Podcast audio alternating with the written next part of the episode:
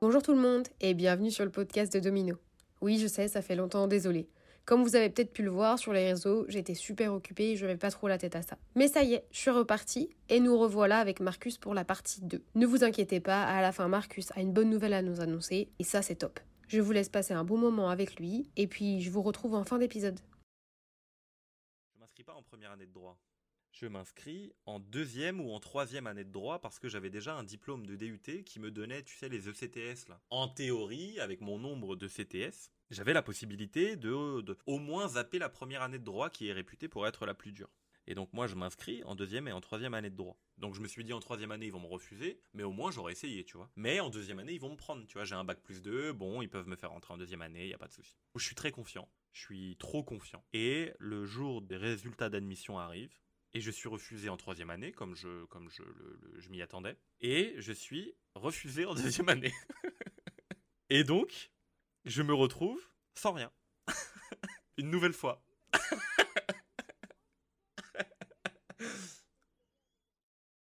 non. Je me suis dit, c'est sûr. Je me suis dit, mais c'est sûr. En fait, tu vois, moi, je me suis dit, j'ai un bac plus 2, donc techniquement, je peux arriver en troisième année. Mais j'avoue, le droit, c'est particulier. Ils vont me refuser en troisième année. Du coup, je vais leur montrer ma bonne volonté. Et je vais me candidater aussi en deuxième année, tu vois, pour leur montrer que je suis prêt à refaire une deuxième année de quelque chose, pour leur montrer ma motivation. Et bah, la fac de droit, elle m'a dit, mais, mais t'es fou, quoi. Elle m'a dit, euh, non. euh, non, ça, ça marche pas comme ça. Tes ECTS, là, euh, laisse tomber, oublie. Et du coup, troisième année refus. Deuxième année refus. Et Marcus, qu'est-ce qu'il qu avait pas fait, cet idiot? Bah, il avait pas candidaté en première année. Et donc, il se retrouve une nouvelle fois sans rien. Pour une deuxième année d'affilée. Donc là, je te, te raconte pas comment il faut expliquer ça aux parents, qui attendaient avec beaucoup d'impatience que tu reprennes tes études. Comment tu t'expliques ça à toi-même en te disant, mais, mais t'es, t'es con, quoi. Vraiment, tu le fais exprès, quoi. Là, vraiment, tu te dis, mais, mais t'es un imbécile. Genre, vraiment, là, tu, tu le fais exprès. Et donc, qu'est-ce qu'il fait Marcus? Il essaye de trouver des solutions de, de, de, de, dernière minute. Il essaye de trouver des facs ouvertes où tu peux t'inscrire pour faire quelque chose. Parce que moi, mentalement, ça me... En fait, je voulais pas me dire je fais rien. Il fallait que j'ai quelque chose de fait, de, prévu. Et donc, à ce stade-là, je suis perdu. Hein. Je, je, vraiment, je suis perdu. Je me dis, putain, je vais repartir pour un an à travailler, à vendre des, à vendre des porte-clés là, j'en peux plus. Et du coup, je me dis, il faut que j'ai le statut étudiant. Ok, il faut que je sois étudiant. En n'importe quoi, je m'en fous, mais il faut que j'aille à la fac. Il faut que je me lève le matin. Il faut que j'aille faire quelque chose parce que sinon, je, me relèverai jamais. Et donc, je fouille, je fouille, je fouille, je fouille pour trouver des facs ouvertes qui m'acceptent. En région parisienne, bien sûr, parce que je pouvais pas partir en province. J'avais rien en province. J'avais pas d'argent. J'avais rien. Et je trouve une fac à côté de chez moi qui a encore des places disponibles pour une formation qui est une formation de sociologie. Voilà un truc, une deuxième année de socio. Et je me dis, mais vas-y, ça m'intéresse pas du tout. Mais au moins, je vais faire ça. Au moins, je serai étudiant. Au moins, je vais garder un rythme étudiant. Et au moins, l'année prochaine, quand je vais recandidater en droit, je pourrai de nouveau leur dire j'ai fait quelque chose. Regardez, j'ai fait de la socio. Je vais trouver des points de raccord entre le droit et la socio. Tu vois, je vais leur vendre mon, dossier comme ça en disant non, non, mais regardez, pendant la socio, j'ai fait un peu de criminologie. Euh, j'ai fait de l'étude de la déviance. Euh, vous voyez, le droit, le droit pénal. Tu vois. Je me suis dit je vais tricoter là-dessus. Et euh, ils vont m'accepter en première année. Genre, même en première année, je m'en fous. Genre, si je dois tout reprendre à zéro, je reprendrai tout à zéro. Et donc, je suis accepté en deuxième année de sociologie. Je suis ce cursus qui est catastrophique parce que ça m'intéresse pas du tout. Il y a un cours qui m'intéresse justement ce que je viens de dire là, la criminologie. Il y a un cours qui m'intéresse sur toute l'année. Donc je vais pas aux autres, je pars en avance, enfin c'est n'importe quoi. Je réussis euh, la crimino, c'est la seule matière que je que je valide. Donc pendant un an, je fais ça. Et arrivent les périodes d'inscription en fac. Et donc je m'inscris en première année de droit à la faculté la plus proche de chez moi, la, la, fac de droit la plus proche de chez moi, et je me dis, si ça, ça marche pas, c'est terminé. Si ça, ça marche pas, j'aurais tout essayé, et bah j'aurais essayé, j'aurais perdu quoi, j'aurais joué, j'aurais perdu, et bah ensuite euh, j'irai travailler avec mon DUT, et je sais pas, je me débrouillerai, euh, j'irai travailler dans un petit truc, et puis au fur et à mesure des années, je vais monter, euh, manager, truc, j'en sais rien, et voilà, ça sera ça ma vie, tu vois. Et donc, euh, je candidate au mois de février-mars, je crois que c'est quelque chose comme ça. Et les résultats d'admission, c'est genre au mois de juin, tu vois. Donc tu dois attendre et attendre et attendre et attendre. Et donc j'attends tous ces mois. Et plus j'attends, et plus je me dis, ouais, c'est mort. J'arrive, j'ai 24 ans. euh, en première année, les gens, ils, ont, ils, viennent, ils sortent du bac, donc ils ont 18, 19 ans, entre 17 et 19 ans. J'ai pas la priorité parce que je suis pas nouveau bachelier. C'est la troisième fois, euh, deuxième fois, pardon, que je me réoriente. C'est mort, genre mon dossier va être en bas de la pile. euh, c'est foutu, tu vois. Et là, résultat d'admission, je suis pris. Je suis accepté en première année de droit. Donc j'ai un bac plus 2, mais je suis pris dans, dans ce que j'aime faire, le droit. En tout cas, ce qui me plaît à cette époque-là, le droit. Mais euh, en contrepartie, il faut tout reprendre à zéro. C'est-à-dire qu'il faut reprendre de la première année. Donc il faut repartir, grosso modo, 3 ou 4, 3, 3 ans en arrière dans ma vie. Mais je me dis, sacrifice, euh, c'est parti. C'est une opportunité de fou. Ils ont accepté mon dossier qui était dégueulasse. Euh, on y va. Attends, parce que je t'ai parlé de trois gifles. J'en ai pris que deux à cette période-là. Il y en a une troisième qui s'est passée il y a pas très longtemps. Mais euh, du coup, donc je, me lance en première année de droit, tu vois. Et là, j'arrive, je me confronte à. En gros, il faut savoir qu'en droit, en licence en tout cas, dans un parcours en droit, le parcours classique c'est euh, licence master 2 et ensuite euh, tu fais tes concours ou tu pars en doctorat. Et les plus durs, les années les plus dures, c'est la première année, parce que euh, c'est là où tu acquiers toute la méthodologie, et en droit, il y a une méthodologie qui est très particulière. S'il y a des gens qui m'écoutent et qui sont eux aussi, ou qui ont eux aussi été étudiants en droit, ils comprendront de quoi je parle. Tu as des méthodologies qui sont très strictes, très difficiles, que tu acquiers en première année, en tout cas, que tu es censé acquérir en première année. Et si tu ne les acquiers pas, bah, c'est même pas la peine d'essayer de passer en deuxième année, tu, tu vas retaper, et c'est pour ça qu'il y a des taux de, de réussite qui sont dégueulasses en première année de droit. Et moi, j'arrive là, je réussis ma première année, du premier coup. Je, je- réussis, je passe en deuxième année, je suis heureux, sans trop de difficultés, à vrai dire. J'ai bossé, j'ai bossé, mais euh, je me suis pas tué à la tâche non plus, tu vois. Genre, je me suis dit, ça va, Marcus. Au final, tu vois, il y a quelques années, tu t'es dit, tu arriveras jamais. Et au final, là, tu as passé la première année qui est réputée pour être, avec la deuxième année, euh, parmi les plus durs du cursus. Donc, tu as fait un gros morceau déjà. J'arrive en deuxième année. Et en deuxième année, c'est d'un point de vue connaissance. La première année est dure d'un point de vue euh, méthodologie. La deuxième année est dure d'un point de vue quantité de connaissances que l'on te demande d'acquérir. En deuxième année de droit, tu apprends un nombre astronomique de choses, très variées, parce que tu n'as pas encore spécialisé ton parcours, donc tu apprends des choses très très variées. C'est une des, euh, comme je le répète, hein, parmi les, les années les plus dures. Et donc je fais ma deuxième année, tant bien que mal. Je réussis ma deuxième année. Donc je suis heureux, ça y est, ça marche bien. Je suis dans ce qui me plaît. Je pensais ne pas être à la hauteur, au final je suis à la hauteur. J'arrive la première année, J'arrive à taper la deuxième année. Et là, j'arrive en troisième année. Et à la fin de l'année, enfin, je ne serai plus un bac plus 2. Je, je ne stagnerai plus depuis 4 ans. Enfin, si je valide ma troisième année, j'aurai avancé. Mon parcours aura arrêté de stagner. Et donc, j'entre en troisième année. Je fais ma troisième année. Et je valide ma troisième année. J'ai ma licence. Félicitations, je suis très content. Tout le monde est très content. Et euh, après la licence, parcours classique, tu dois taper un master en droit parce que avec une licence de droit, euh, si tu t'arrêtes là, bah tu peux soit devenir euh, travailler pour la fonction publique, mais pas pour les. Enfin, tu peux pas être magistrat, tu peux pas être juge, tu vois, tu peux être greffier par exemple. Et greffier c'est un boulot super, mais mais c'est pas très bien payé malheureusement. Il, il faudrait augmenter la rémunération des, des, greffiers. Si un politique nous écoute. du coup, je me dis non, c'est mort. tu vois, je vais taper un master, y a pas de souci, et je vais devenir avocat. Je me suis dit, ça y est, je sais ce que je veux faire, je veux devenir avocat, j'ai tout repris à zéro, ça y est, le, bout du chemin, c'est de devenir avocat. Donc pour devenir avocat, tu dois euh, faire un master, parce que pour devenir avocat, tu dois faire un concours qui s'appelle le barreau. Tu dois passer un concours qui est très sélectif, qui est, qui est très difficile. Et ce concours, tu peux le passer à partir de la quatrième année de droit. Le mieux, c'est de le passer après ta cinquième année, donc après ton master 2. Mais euh, tu peux très bien le passer euh, après ta quatrième année. Et donc, je fais ma première année de master, donc ma quatrième année de droit. Je valide haut la main la quatrième année de droit parce que, en réalité, le master, c'est pas ce qu'il y a de plus compliqué. Une fois que tu as passé la licence, le master, ça coule tout seul normalement. Je valide mon master 1 et je passe le barreau pour la première fois. On peut le passer que trois fois dans sa vie. Si on le rate trois fois, euh, c'est terminé. Tu pourras pas devenir avocat de cette manière. Il y a, d'autres voies euh, pour devenir avocat après, mais c'est beaucoup plus long et, et- et beaucoup moins pratique que de réussir le barreau. Tu vois. Bref, je le passe la première fois, je le rate. Donc je me dis c'est pas grave, tout le monde euh, plus ou moins le rate la première fois. Enfin, il y a que les gens très très forts qui le réussissent la première fois. Donc je rate le bar et je me dis c'est pas grave. euh, De toute façon, il me reste une année de master à faire, donc je fais mon master 2 et euh, tu repasseras le barreau après ton master 2, tu vois. Et donc, je fais mon Master 2. Et donc là, pour, pour situer euh, au niveau du temps, mon Master 2, je l'ai fini là au mois de juillet. Donc c'était l'année dernière, tu vois. Je fais mon Master 2, je, fais, je rédige mon mémoire, euh, je fais mon stage, euh, ça se passe très bien. Je valide mon Master 2. Et en même temps, je reprépare en parallèle euh, l'examen du barreau pour le repasser une seconde fois pour, pour, pour devenir avocat. Et là, je suis gainé, ok? Là, je me suis flingué aux révisions. Je me suis flingué vraiment, vraiment. Depuis l'examen, il est en septembre. Depuis janvier, je me flingue en parallèle de mon master. J'arrive à l'examen donc en septembre dernier. Super gainé, super préparé, sûr de moi. J'arrive. J'ai déjà échoué, je sais à quoi je vais être confronté. Je m'assois, je passe les écrits et Ensuite, pour passer les oraux, il faut que tu aies 10 de moyenne aux écrits. Donc je passe les écrits, je suis très content du travail que je rends, je pense pouvoir euh, réussir les écrits et, je commence à me préparer pour l'oral. Et là, le 21 octobre, date des résultats de l'écrit, j'apprends que j'ai raté de nouveau. J'apprends que le barreau, euh, alors que c'est tout pour moi, c'est foutu et que c'est raté. Et que j'ai pas de Master 3 à faire.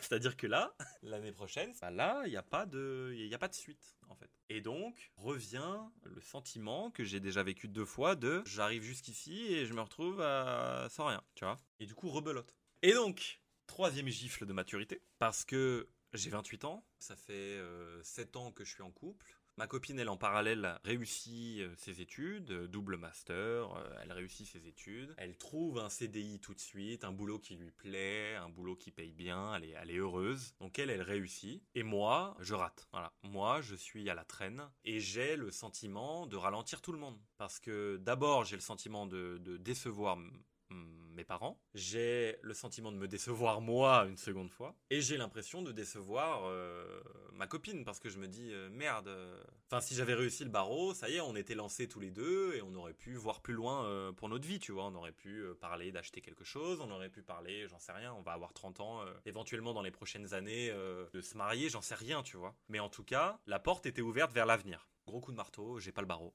j'ai rien du tout. Donc là, j'ai enfin, j'ai rien du tout, non. J'ai un master 2 en droit pénal et sciences criminelles, donc c'est cool. Mais moi, je veux être avocat et euh, je peux pas être avocat. Et là, deux solutions. Soit je passe une troisième fois le barreau l'année prochaine, ce qui implique de repasser une année de fou furieux à réviser comme un malade, à me tuer à la tâche, à prendre une prépa qui me coûte plusieurs milliers d'euros, alors que j'ai pas trop de sous. Pour passer une troisième fois ce truc, dans le pire des cas, rater de nouveau. Et ouais, donc comme je l'ai dit, si tu rates trois fois, c'est terminé. Hein. Tu peux plus jamais le passer de ta vie. Euh, c'est oubli. Donc ça, c'est la première solution. Soit je, je, le passe une troisième fois. Et la deuxième solution, c'est de partir en doctorat. Parce que quand tu es docteur en droit, donc au bout de ton doctorat, on va dire au bout de 3, 4 ans, 5 ans, grand max, comme n'importe quel euh, autre doctorat, dans n'importe quelle autre matière, tu soutiens une thèse et tu es officiellement donc euh, docteur dans ta discipline, donc là en l'occurrence docteur en droit, et avec le statut de docteur en droit, tu peux faire plein de choses. Tu peux être prof à l'université, chose qui me plairait beaucoup parce que l'enseignement c'est quand même, enfin moi j'ai un attrait pour ça, et euh, tu peux ensuite devenir avocat sans passer ce fameux concours. Tu peux aussi devenir magistrat, tu peux travailler dans la, enfin tu, peux vraiment ça t'ouvre plein de portes. Et là, au moment où je te parle, euh, à la minute où je te raconte tout ça, j'ai choisi de partir en doctorat, j'ai trouvé mon sujet de thèse j'ai pris contact avec des, avec des directrices de thèse parce que euh, pour les gens qui, se, qui nous écoutent et qui seraient éventuellement passés par là ou qui s'intéresseraient sur la question d'un doctorat. Pour partir en doctorat, il faut que tu trouves un sujet de thèse, il faut que tu trouves entre guillemets un, un sponsor avec des gros avec des gros guillemets, c'est-à-dire un prof d'université qui accepte de diriger ton doctorat. Et ensuite, il faut que tu sois pris dans une école doctorale qui accepte euh, ton projet. Et ensuite, tu es parti pour 3, 4, 5, 6, 7, 8 ans en fonction de ta vitesse pour euh, rédiger ta thèse sur un sujet donné, tu vois. Donc tu fais des recherches et tu rédiges une thèse. Et donc là, au moment où je te parle, mon sujet est déterminé j'ai mon sujet. Si ça peut intéresser des gens, je sais pas. Mon sujet, c'est la protection de la présomption d'innocence à l'ère du numérique. voilà, le, gros mot est lâché. Et euh, je suis en train de voir avec des directeurs de thèse pour qu'ils acceptent de me, prendre sous leurs ailes pour me permettre de poursuivre mon aventure euh, en doctorat. Et j'attends des, réponses qui devraient pas trop tarder là dans, la semaine, tu vois. Donc là, au moment même où on enregistre, je suis en période de suspense. Euh, pour savoir euh, comment va se profiler la suite. Et donc, euh, l'histoire de mon parcours universitaire, c'est euh, bah, c'est même plus des, des, embûches en fait, tu vois, c'est même plus des trous, c'est des, des, des tranchées le truc. J'ai trois deux ou trois réorientations, j'ai j'ai trois années où je sais pas quoi faire, enfin tu vois. Et du coup, je me suis dit que bah, déjà un, j'en parle pas beaucoup autour de moi, et parce que tout le monde arrive plus ou moins à se réorienter en une fois, tu vois. Les gens qui se réorientent, souvent ils ont une réorientation universitaire et ça se passe bien. Moi, j'en ai deux ou trois déjà. Euh, je me dis que peut-être que mon histoire pourrait aider des gens euh, plus jeunes, euh, j'en sais rien, ou même pas forcément plus jeunes hein, de mon âge, à surmonter des, des, des, épreuves similaires. Et aussi parce que ça fait du bien en réalité de discuter de ça. Et si tu devais donner là comme ça à vif à chaud, si tu devais donner un conseil à quelqu'un comme ça, à un petit de 18-20 ans, tu lui dirais quoi?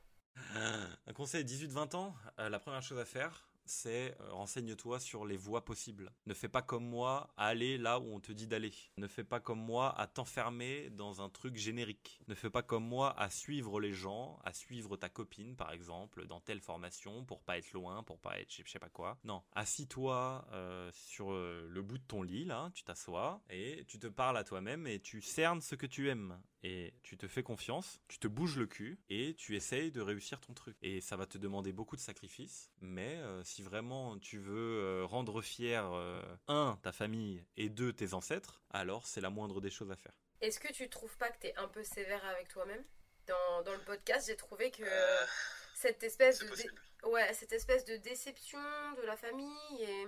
Parce que moi, en fait, quand je t'écoute, euh, je suis fière de Ouais. toi, tu vois, parce que euh, tu passes justement... Merci, c'est gentil. Non, mais c'est vrai, tu, tu, franchement, c'est... Tu passes d'un petit mec euh, qui... Bah, un petit branleur, quoi, qui suit un peu, qui Exactement.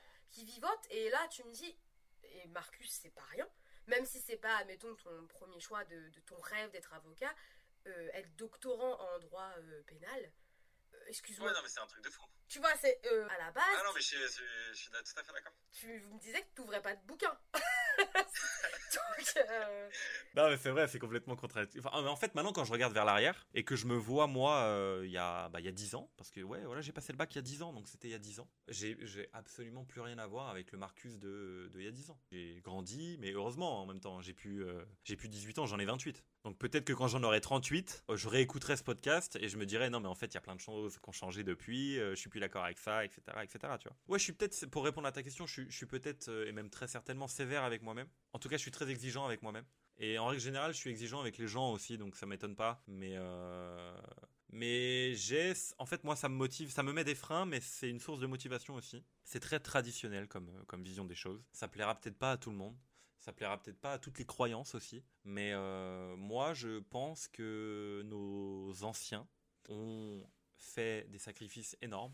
Euh, toutes les générations, hein, que ce soit nos grands-parents, nos arrière-grands-parents, il y a 200 ans, il y a 500 ans ou il y a 1000 ans, on vient tous de quelqu'un. On vient tous de générations et de générations et de générations qui ont vécu des choses bien plus compliquées que ce que l'on peut vivre aujourd'hui, qui ont fait des sacrifices bien plus grands que ce que l'on a pu faire aujourd'hui. Et je me dis que de là-haut, ils doivent nous regarder et il est hors de question que je les déçoive.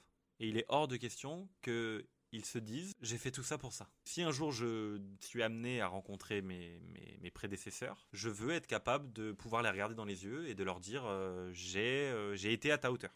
Et donc c'est peut-être pour ça que je me mets euh, je me mets beaucoup de pression, mais mais bon. En tout cas, ça me sert, je pense, parce que si je me disais pas ça, j'aurais jamais pu rebondir trois fois, tu vois. J'aurais jamais pu, j'aurais jamais pu me dire, vas-y, bah tu vas en droit. C'est hors de question que tu t'arrêtes avec un DUT et que tu travailles chez Planet Hollywood, tu vois. C'était impossible pour moi.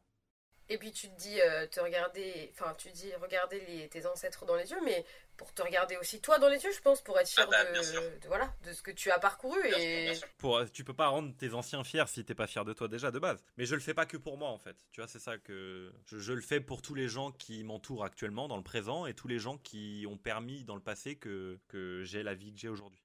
Et si du coup tu devais t'imaginer dans 10 ans, parce que là donc tu me dis bah 18, 28, euh, allez go on y va, 38. Si tout se passe bien, t'es, si tout se passe bien, t'es doctorant, donc tu pourrais être avocat. Ouais, si tout se passe bien, j'ai 38 ans, je suis docteur en droit, je suis avocat, je suis marié, j'ai des enfants avec euh, ma copine actuelle, j'ai euh, investi mon argent intelligemment, je vis confortablement pour moi, pour mes enfants et pour les gens qui m'entourent. Et euh, peut-être que euh, je pars à la retraite, bah, pas 38 ans bien sûr, mais euh, mon objectif je pense à 38 ans, ça serait de après avoir stabilisé ma, situation professionnelle et familiale, de me permettre de partir à la retraite le plus tôt possible, d'être entier, on va se parler franchement, et de pouvoir profiter un maximum de la vie, et de pouvoir aider les gens qui m'entourent et qui auraient besoin d'aide. Voilà. C'est mm, comme ça que je me vois à 38 ans. Si je suis comme ça à 38 ans, et que déjà à 38 ans, je suis en train de préparer ma retraite, et de manière confortable, je serais, euh, je serais, je serais heureux. J'aurais tout gagné. Bah, j'aurais une famille, j'aurais de l'amour, j'aurais des proches, enfin, j'aurais une le, le- boulot que je rêve d'avoir, j'aurais de quoi vivre confortablement. Je demande pas de rouler dans des, euh, j'en sais rien, il y en a qui fantasment sur des, Ferrari, des trucs, moi, pff, c'est, c'est pas pour ça que je fais tout ça, tu vois. Mais euh, ouais, c'est comme ça que je me vois à 38 ans. Ça serait, ça serait merveilleux en tout cas. Et le petit Marcus à 10 ans, tu penses qu'il serait fier euh, du chemin que t'as parcouru? Mais il, il serait pas fier, euh, il serait ébloui. Si vraiment, à 38 ans, j'arrive à, mener ma vie convenablement, mais le, le petit Marcus à 10 ans, mais il serait vraiment ébloui, il serait bouche bée en fait. Parce que moi, à 10 ans, pour moi, les avocats, c'est des super-héros. C'est des gens qui euh, te sauvent quand tu en as besoin. Et comment ils te sauvent? Ils te sauvent parce qu'ils ont appris des codes de 900 pages par cœur. tu vois? Alors, dans la réalité, c'est pas du tout ça. hein. Mais, euh, mais le, le gamin de 10 ans que je suis, mais, mais pour moi, c'est- incroyable euh, d'être capable de faire tout ça. Donc, effectivement, si à 38 ans, je, je, je le suis, je le souhaite. Mais le Marcus de 10 ans, il serait, il serait trop heureux. Et là, en ce moment, tu à 28, tu te plais là où t'en es? Tu trouves que tu, tu penses que t'es aligné avec, euh, avec tes projets et avec toi-même? Avec mes projets, oui. Alors, euh, malgré les apparences, parce que là, ça fait, je sais pas, ça fait peut-être une heure que l'on discute. Euh, malgré les apparences, il n'y a pas que le, monde professionnel et universitaire qui me motive. Là, on parle de ça parce que c'est le gros truc que j'ai à raconter en parlant de ma vie. Là, aujourd'hui, il n'y a pas que ça dans ma vie. J'ai euh, ma copine, j'ai du sport, j'ai de l'amour, j'ai plein de choses à côté. Et à 28 ans, je suis en phase avec moi-même. Simplement, euh, je suis dans une période de difficulté euh, universitaire, mais, tout le reste à côté, mais je touche du bois, je suis très heureux, tu vois. Et si j'arrive à mener ma barque universitaire, bah j'aurais réussi ce que je voulais accomplir. Et c'est pour ça que je voulais en parler, tu vois, pour, euh, pour motiver les gens, en fait. Pour euh, les gens qui seraient dans le doute, euh, pour leur dire, en fait, un, déjà, il n'y a pas que la fac, il n'y a pas que le monde universitaire ou professionnel, il y a d'autres choses à côté, ou sur lesquelles tu peux te raccrocher quand ça va pas bien. Et deux, en fait, si, si vraiment ça te plaît, et que tu te regardes dans un miroir et que tu es capable de te mettre un coup de pied au cul, bah, il n'y a pas de raison. Tu vas peut-être rater. Regarde, moi, j'ai raté plein de fois. Je rate encore, actuellement, je suis encore dans, un, dans, un- dans une période de raté, mais euh, mais il n'y a pas de raison, en fait. Genre, lève-toi et ça va bien se passer. C'est ça qu'on peut garder comme dernier message? Lève-toi et ça va bien se passer. ouais, carrément, tu peux le mettre, sur la miniature que tu partages. Voilà, dans 2-3 ans, 4-5 ans, j'en sais rien, tu réécoutes ce podcast. Qu'est-ce que tu penses que t'aimerais t'entendre dire? Oh, c'est une belle question ça. Ça, C'est une très belle question. Dans 4 ans, si je réécoute ce podcast, je vais parler euh, à mon moi-même du futur. J'espère que tu as réussi, salopard, parce que sinon je vais t'attraper et je vais te jeter par la fenêtre. non, je... rigole, mais euh, non, euh, si je devais parler à moi-même du futur, j'espère que tu as réussi, que tu es heureux là après ta réussite, que ta vie sentimentale est toujours aussi merveilleuse et toujours aussi épanouie. Et si tu as raté, par contre, raccroche-toi aux choses importantes. Un diplôme, c'est un diplôme, un boulot, c'est un boulot. Il y a toujours des moyens de faire de l'argent. Tu en auras peut-être moins que ce que tu voulais ou que ce que tu espérais. Mais euh, au moins, tu as tes proches, tu as les gens qui t'entourent et tu peux quand même construire quelque chose là-dessus. Bah voilà. Voilà. Bah c'est nickel. Merci beaucoup Marcus. T'en. Je te dis sincèrement, je pense que je vais faire euh, deux épisodes parce que j'ai envie de rien couper de tout ce que tu nous as raconté. Ouais. Ouais, c'est dense, mais je parle beaucoup, c'est ça aussi mon problème. Non, mais en fait, euh, je le dis sincèrement, même pour les gens qui écoutent, euh, euh, je te connais, mais on, on s'est un peu perdu. C'est normal, la vie fait Ouais. que voilà, on s'est, on a un peu, on s'est un peu perdu de vue. Toujours à, à voir nos trucs sur Instagram, mais voilà, là c'est un échange hyper intime et euh, Ouais, tout à fait. ouais. en profondeur. Et euh, bon, franchement, sincèrement, je suis fière de ce que tu, ce que tu as parcouru et j'espère vraiment qu'on refasse un épisode comme ça dans un, deux, trois Avec ans plaisir. et, et que tu me dises quoi. Tu t'es pas mise dans ton truc de doctorat et bah voilà quoi. Bah écoute, j'espère que ça pourra motiver des gens. Je m'excuse si j'ai trop parlé, mais euh, je- ouais, en fait le but c'est que ça donne de la force aux gens, tu vois. Que ça les motive les gens à ne pas se- plaire dans la médiocrité en- ou dans un niveau qui les satisferait pas. Si vous pensez que vous pouvez être meilleur que le stade actuel, c'est que vous pouvez l'être. Alors levez-vous et, et- et bougez-vous. on va mettre ça. Parle comme ça parce que je me parle comme ça à moi-même, donc euh, voilà. Je fais ce podcast exactement pour ça parce que euh, il y a peut-être un mini Marcus euh, de euh, 14, 18, 20, Ouais. 24 ans qui, avec un peu de chance, écouterait ce podcast. Mais, mais c'est sûr, parce que vraiment, le, le- ce mini Marcus là, c'est le mini mec de 18 ans. euh, Enfin, on est, je- on est tous comme ça. Enfin, moi, je, vraiment, c'est, je, je suis le mec générique. Il y, en- il y en a, il y en a forcément. Donc, euh, et je veux pas passer pour, euh, pour tu sais, ces influenceurs là qui te racontent des, des, trucs. euh, non, mais si tu fais pas ça, c'est de la merde. Si tu fais pas ça, c'est truc. Mais non, il fait t'es une merde, je sais pas quoi. C'est ces gens-là, je- j'en peux plus en fait. Il faut motiver les gens sans les dégrader. Tu vois ce que je veux dire Et je me suis dit, bah, tes podcasts, c'est la meilleure manière de le faire. Comme tu as sûrement entendu dans mon podcast et dans peut-être d'autres podcasts aussi, euh, c'est pas tout beau, tout rose la vie en fait. C'est la vie Ah n'est bah, pas bien un long, un long fleuve tranquille. Un long fleuve tranquille. ah non, non, effectivement, non, pas du tout. Pas du tout, ouais. Voilà, quand tu vois, on fait ce genre de bilan un peu comme ça, en fait, on se rend compte que tout n'est pas à jeter et du coup, c'est ça qui est hyper cool. Exactement. Exactement. Mais euh, franchement, euh, je, suivrai avec beaucoup d'intérêt tes prochains épisodes. Euh, J'ai adoré les premiers et franchement continue parce que c'est- un, je connais personne d'autre qui fait ça. Ça partage beaucoup de bonne humeur et ça aide les gens donc c'est merveilleux. Bah, merci. C'est. merci. Merci. Non, mais euh, merci beaucoup en tout cas pour, euh, bah, pour ton temps. Et euh, comme je te dis, euh, comme je dis à quasiment tous mes invités, on se retrouve euh, d'ici quelques années peut-être pour faire un épisode 2 et on fait un autre bilan. Avec grand plaisir. Merci beaucoup Marcus. Merci à toi, merci. Et voilà, c'était l'épisode avec Marcus. La fin des deux parties. J'espère que cet épisode vous a plu. Et puis pour vous donner une petite update, Marcus a bien été accepté en doctorat. C'est bon, il est lancé, il va y arriver. Marcus l'avocat, c'est pour bientôt. Voilà, j'espère que ça vous a plu. On se retrouve dimanche prochain avec Barbara. Salut tout le monde